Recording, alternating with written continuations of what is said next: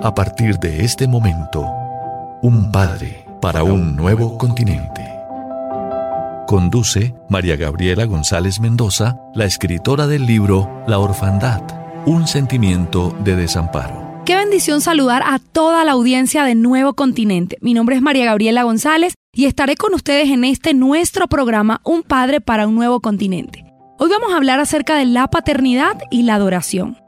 Comienzo este programa con la mujer samaritana. Todos saben que Samaria era una región que estaba compuesta por judíos y pueblos paganos, es decir, era un pueblo mezclado. Los samaritanos eran una mezcla entre israelitas, asirios y otras naciones. Por eso los judíos los aborrecían y es que los judíos siempre han aborrecido las mezclas. En esta zona conocían a Jacob, el hijo de Isaac, del linaje de Abraham, como padre. La escritura deja ver que la mujer samaritana, cuando Jesús le habló acerca del pozo, dijo, nuestro padre Jacob, refiriéndose al nombre del pozo. Él le dice a la mujer samaritana cuando se la encuentra en el pozo, le dijo, dame de beber. Pero ella estaba sorprendida de que un judío se le dirigiera y también de que ella siendo mujer y samaritana, alguien judío, hombre, le hablara. La costumbre de la época era que los hombres y las mujeres no se hablaban. Así que cuando Jesús le dice que le dé de beber, ella le contesta, ¿cómo tú siendo judío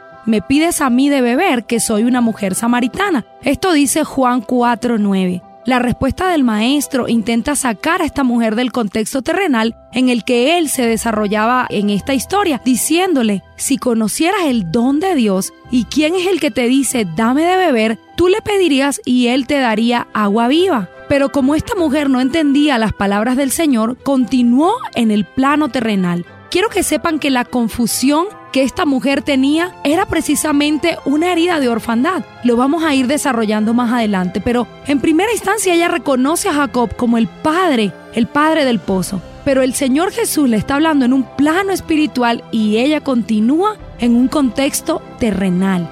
Ella le dice, Señor, no tienes con qué sacar y el pozo es hondo. ¿De dónde pues tienes el agua viva? Y continúa diciendo, ¿acaso eres tú mayor que nuestro padre Jacob? Que nos dio este pozo, el cual bebiera él, sus hijos y su ganado. Eso dice Juan 4:12.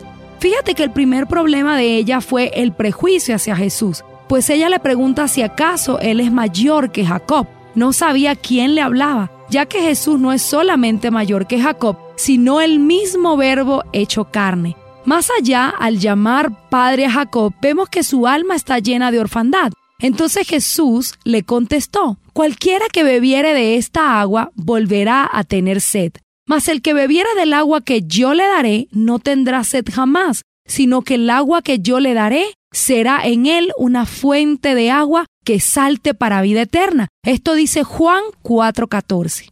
¿Qué significa el agua del pozo?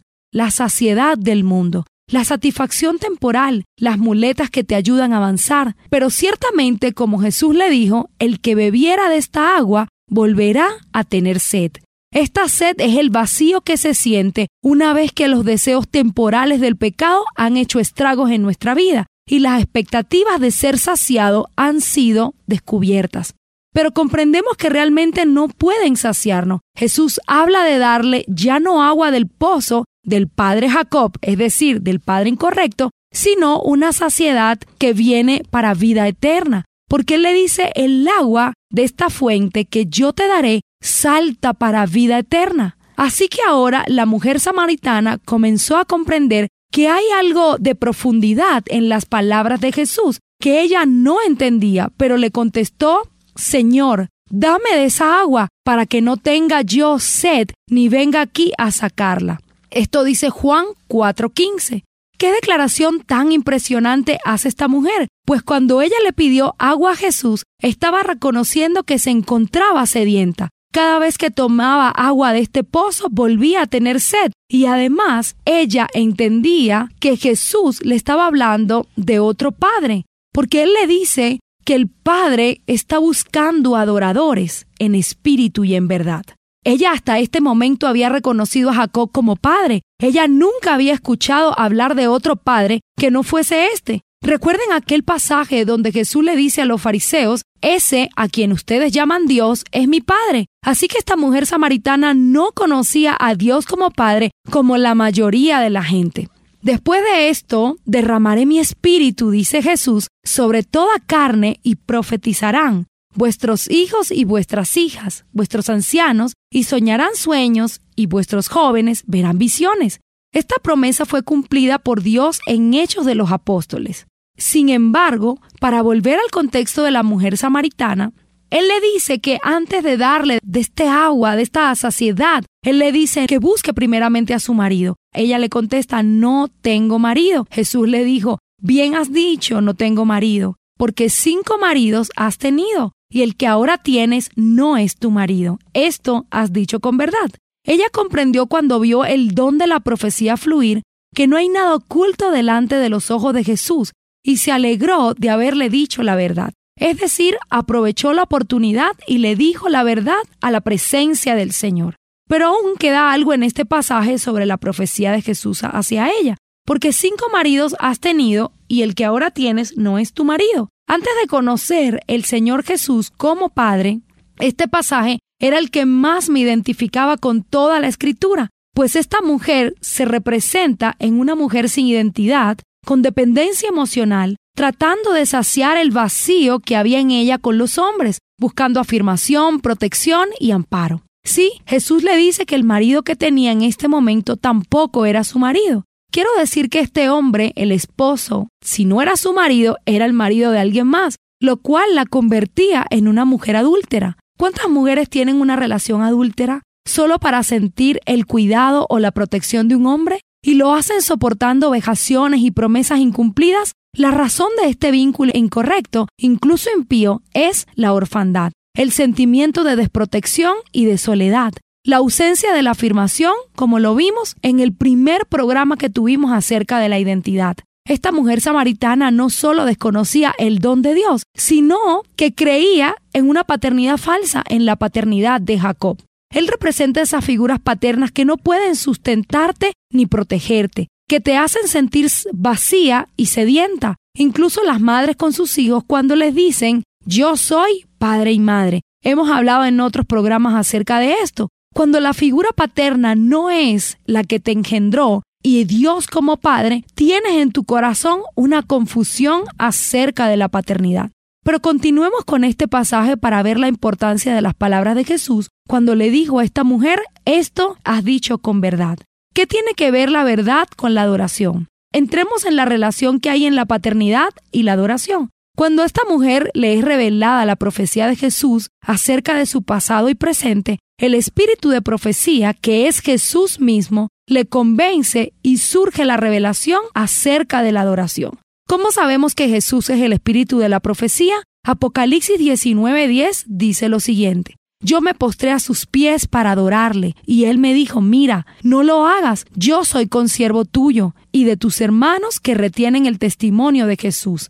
Adora a Dios porque Él es el espíritu de Jesús, es el espíritu de la profecía. Así que Jesús mismo es el espíritu de la profecía, quien conocía el pasado, el futuro y el presente de la mujer samaritana. Esta mujer tuvo un encuentro directo con Jesús. Él es el testimonio y el espíritu de la profecía. La adoración revela a Jesús, quien es el espíritu mismo de la profecía. Cuando ella le dijo, Señor, me parece que tú eres profeta, sus ojos fueron abiertos a la adoración. Así que ella aprovechó el encuentro con el profeta de profetas para hacerle una pregunta y el diálogo continúa en Juan 4:20. Nuestro Padre adoran en este monte y vosotros decís que Jerusalén es donde se debe adorar. Pero Jesús le contesta, mujer, créeme que la hora viene cuando ni en este monte ni en Jerusalén adorarán al Padre. Esta es la primera vez que Jesús le explica acerca de la paternidad. Él le dice, el Padre está buscando adoradores en espíritu y en verdad. Dice Juan 4:23, mas la hora viene y ahora es cuando los verdaderos adoradores adorarán al Padre en espíritu y en verdad, donde también el Padre, tales adoradores, busca que le adoren. Recuerden que estamos hablando hoy acerca de la paternidad y la adoración. Entonces hablábamos de la mujer samaritana y cómo ella tenía una necesidad de aprobación de los hombres, un vacío en su corazón y cómo buscaba en ellos la saciedad. También decíamos que reconocía a Jacob como padre y que Jesús le dijo, ustedes adoran lo que no conocen, pero va a llegar un momento donde adorarán al Padre en espíritu y en verdad. También decíamos que el Padre estaba buscando adoradores. Ahora, es imposible adorar a Dios como Padre cuando hemos tenido una herida de orfandad. Si nunca hemos conocido nuestro padre biológico o tenemos rencor o resentimiento acerca de la figura paterna, es imposible acercarnos a Dios como Padre. Siempre digo esta frase, ¿cómo puedo creer que hay un Padre invisible en los cielos que está dispuesto en bendecirme y en amarme si el Padre biológico que tuve en la tierra nunca me amó? Así que realmente la orfandad te impide acercarte a Dios como Padre. Es importante que puedas entender a través de este pasaje que estamos leyendo de Juan que Jesús le dice, muchas veces hemos estado buscando la saciedad en pozos equivocados, en cisternas rotas, en personas que no pueden ayudarnos pero va a llegar un momento donde la paternidad de Dios se va a ser revelada y en ese momento vas a poder acercarte al Padre en espíritu y en verdad. Ahora, la paternidad de Dios no solamente es un acto donde yo lo reconozco como Padre y lo adoro, sino que Jesús le dice que cuando viniera a esta adoración, nunca más tendría sed. Así que esta realmente, este es el propósito de la adoración. Que cuando adores a Dios como Padre, Él pueda saciarte y nunca más tener sed. ¿Qué quiere decir esto? Nunca más necesitar ninguna persona ni ninguna cisterna rota donde puedas venir a llenarte como fuente. Cuando adoras a Dios como Padre, Él va a cumplir esas palabras que Jesús declara en la Escritura, que seas saciado y nunca más tengas sed. Qué bendición haber compartido este programa el día de hoy. Me gustaría orar por todas aquellas personas que nos están escuchando, que se sienten afligidos en su paternidad, que en lo más profundo de su corazón, cuando van a un lugar, a una iglesia o a un lugar donde se adore o se alaba el Señor, de verdad en lo más profundo piensan, no me nace adorar, no me nace levantar las manos, me siento quizás avergonzado de hacer esto, no entiendo ni siquiera por qué los cristianos adoran, por qué levantan las manos, por qué hacen esto. Si tú eres una de esas personas que se siente identificado con todo lo que hemos hablado hoy, eres una de las personas indicadas para hoy inclinar tu cabeza y hacer esta oración conmigo. Padre Celestial, te damos gracias porque tú has venido a la tierra a través de Jesucristo para para reconciliarnos con tu paternidad. Hoy quiero venir delante de ti y reconocer que como esta mujer samaritana he estado buscando en cisternas rotas, en fuentes y en pozos rotos lo que solo tú puedes darme. Hoy reconozco que estoy sediento o sedienta en mi corazón y necesito conocer el don de Dios. Necesito esa saciedad que Jesús promete en la Escritura. Hoy quiero decirte que me siento sediento, pero que también creo en las palabras de Jesús cuando le dice a la samaritana, si tú supieras quién soy, si tú supieras que el don de Dios puede saciarte, nunca más tendrías sed. Hoy quiero que cada una de las personas que nos escucha pueda ser llenado y saciado en la paternidad de Dios. Hoy quiero que cada persona que nos escucha pueda venir delante del trono de la gracia y ser llenado y saciado mientras una vez más escuchamos esta adoración de Abba Padre de Monte Santo. Oramos en el nombre poderoso de Jesús, no sin antes invitarte para nuestro próximo programa todos los sábados a las 10 de la noche, donde estaremos hablando acerca de la paternidad en este tu programa Un Padre para un Nuevo Continente. Gracias y bendiciones. La orfandad es un sentimiento de desamparo que está en el alma del ser humano debido a la ausencia de la figura paterna y esta conduce al aislamiento, la soledad, a creer que la persona es incapaz y que está descalificada para muchas cosas.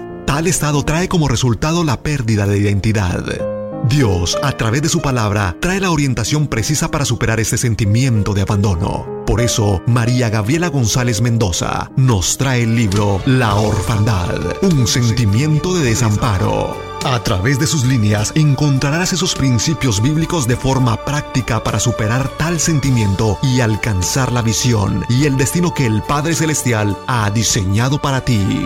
La orfandad, un sentimiento de desamparo, está disponible en Nuevo Continente. Acércate a la emisora o realiza tu pedido al 311-831-4754. Un padre para un nuevo continente. Jesús dijo, no los dejaré huérfanos, volveré a ustedes. Juan 14, 18. Porque usted es nuestra razón de ser, cuenta con nosotros. En internet, nuevocontinente.org. En YouTube, Nuevo Continente. Celular 311-830-4162.